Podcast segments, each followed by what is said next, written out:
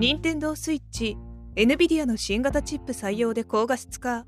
任天堂は画質を高めるため年末商戦に向けた投入が予定されている新型の家庭用ゲーム機スイッチに米半導体メーカー NVIDIA 製の新型チップを採用することを計画しているようです。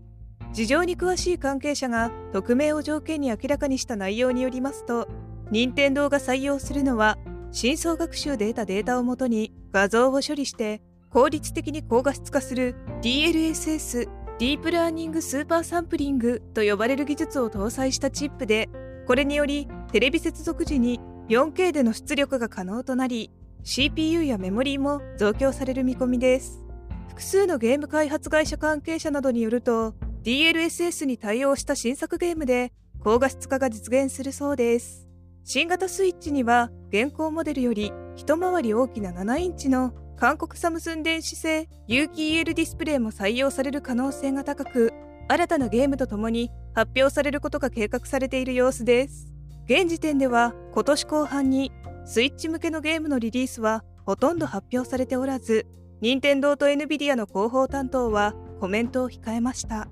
アナリストは新型スイッチの価格は現在の税込3万2978円から値上げされると予想しており値上げされれば2017年の発売以降で初めてとなります。米国での定価は299ドル約3万2501円ですが新型スイッチではブルームバーグインテリジェンスのマシュー・カンターマン氏は最大100ドルの値上げがあると見ており同氏は349.99ドルであればお買い得だが399.99ドルで発売されたとしても需要は十分ついてくるだろうとの見方を示しました。